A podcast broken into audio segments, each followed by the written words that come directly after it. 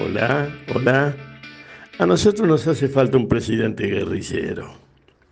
Eh, voy a repetir, a nosotros nos hace falta un presidente guerrillero.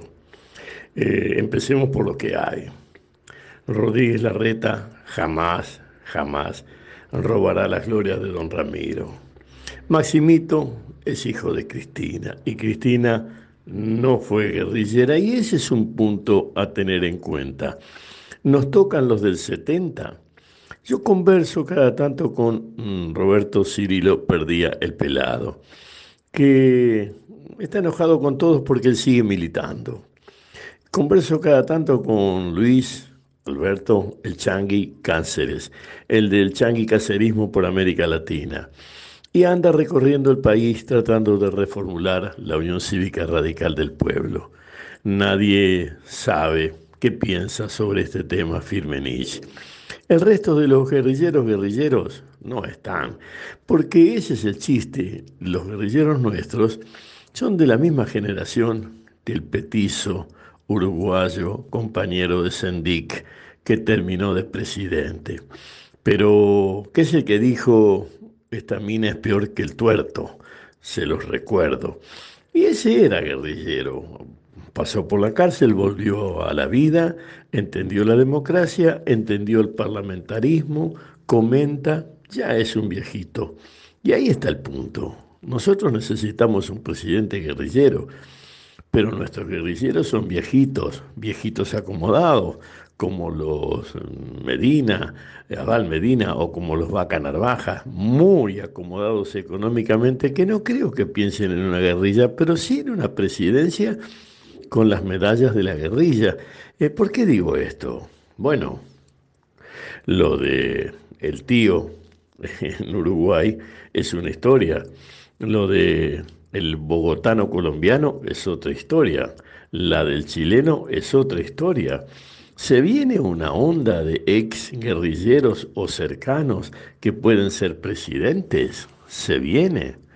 Menudo lío, porque ¿qué hacemos? Agustín Rossi, Scioli. Bueno, Manes, que va para Favaloro antes que para Balbín y que de ninguna manera tiene ni la presencia de Alfonsín, ni mucho menos la bonomía de Arturo Humberto Ilía. Manes es uno de los más claros ejemplos de un tipo que sabe un poquito de una ciencia inmensa, la neurología, sabe de neurociencia, y termina a mando de Belgrano y del PBI, como Favaloro. Ojalá no termine como Favaloro. El siglo XXI exime esas cuestiones de suicidarse por deudas y fracasos. Pero volvamos, ¿Cómo hacemos para tener un presidente guerrillero? Y segundo, ¿para qué nos sirve un presidente guerrillero?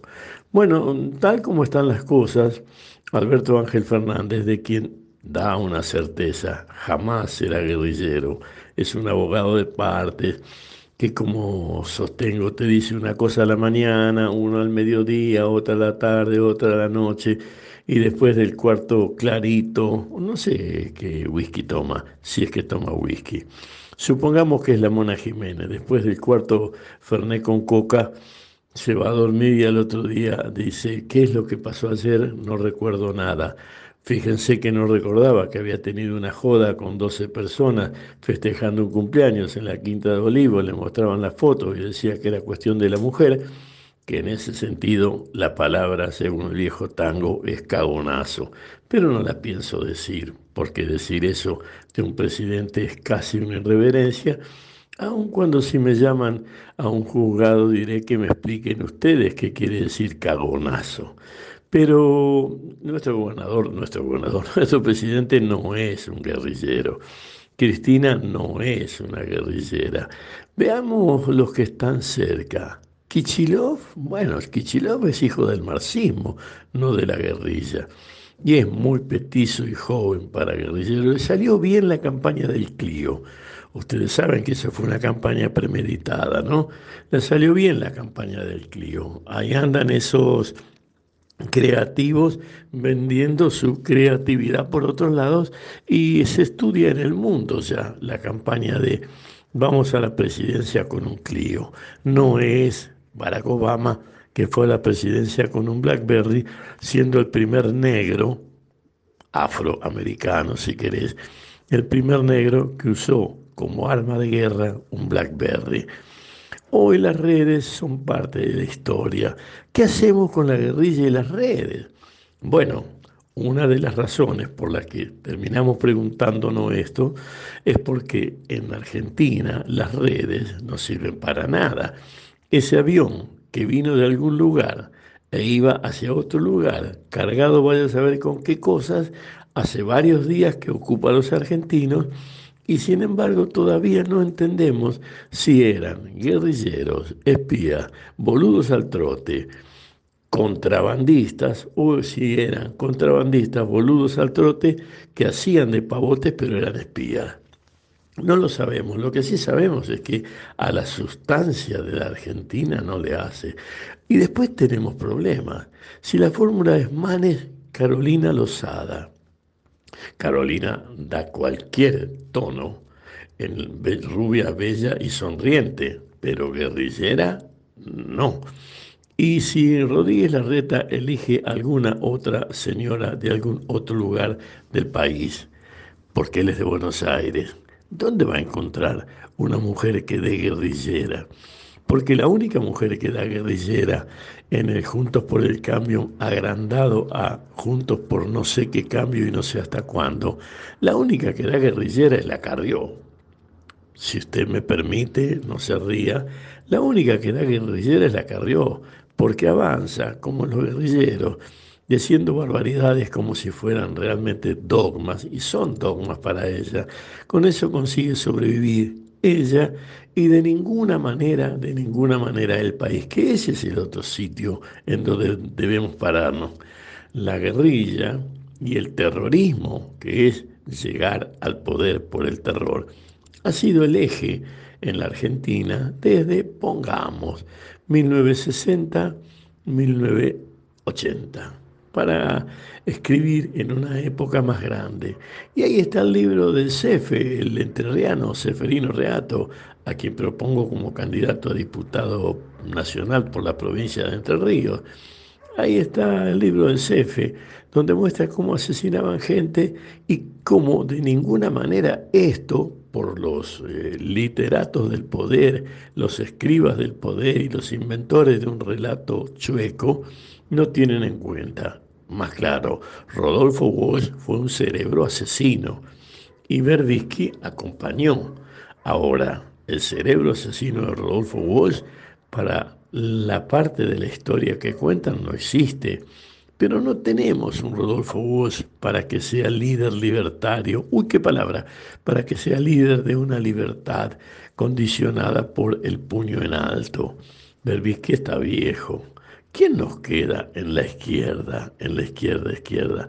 Nos queda ese barbudo que por televisión anunció que había ganado Scioli por amplio margen. No creo que por ahí venga la historia.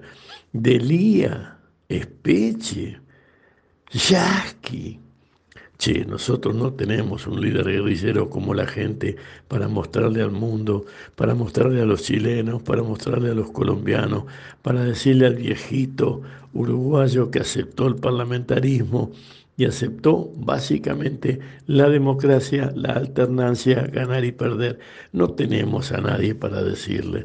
Y sin embargo, el próximo presidente argentino tiene que ser guerrillero.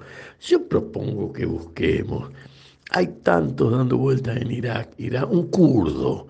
Los kurdos hace como, con K, con K animal, los kurdos hace más de 200 años. Bueno, ellos vienen peleando desde la época del arco y la flecha. Kurdistán es una región de guerra. Busquemos un kurdistaní que sepa o le enseñamos castellano rústico. Hay tantos que están en el gobierno que no saben ni siquiera el castellano rústico. Recordemos que Kichilov conjuga muy mal eh, y hay otros que ni conjugan. Eh, busquemos un kurdistaní, porque ellos sí son guerrilleros. No tenemos salida. busquemos un kurdistaní, pactemos que la Mossad no se enoje y la CIA tampoco. Bueno, ellos no se enojan eh, si los dejas tranquilos. Y le preguntamos al viejito Biden qué le parece. No le podemos preguntar nada a Macron, porque ahí anda explicándole a su mujer que él no tuvo la culpa. La mujer de Macron es el cerebro de Macron. Los guerrilleros en ese sentido no tenían tantas mujeres guerrilleras que hayan pasado, bueno, sí, eh, tal vez la suegra de Galmarini era una mujer de armas llevar o, de armas eh, presentar. La otra, Patricia Bullrich. La otra, aquella mujer de Abal Medina, que después fue ministra y que se quedó en el aeropuerto esperando que llegara su compañero de guerra, que bajó con otra señora. Qué cosa la de esa mujer. Engordó inmediatamente, pobre mujer. Pero tenemos un problema. No tenemos un candidato guerrillero. No es que nos haga falta. Pero los medios de comunicación, a veces ensañados con tanta tontería, tendrían un motivo de ensañamiento absolutamente posible. Un líder guerrillero candidato a presidente. Ayúdenos. Si tiene algún nombre, envíelo a cualquier lugar de la prensa. Nos va a llegar. No se olvide que estamos interconectados y que el gran papá, como decía Orwell, vigila todo. ¿Quién es el gran papá? El Che Guevara. ¿O usted se cree que Dios y el Che Guevara son diferentes? Vamos, vamos, estamos en el territorio de la novela. Argentina es un país de novela. Un beso en la frente.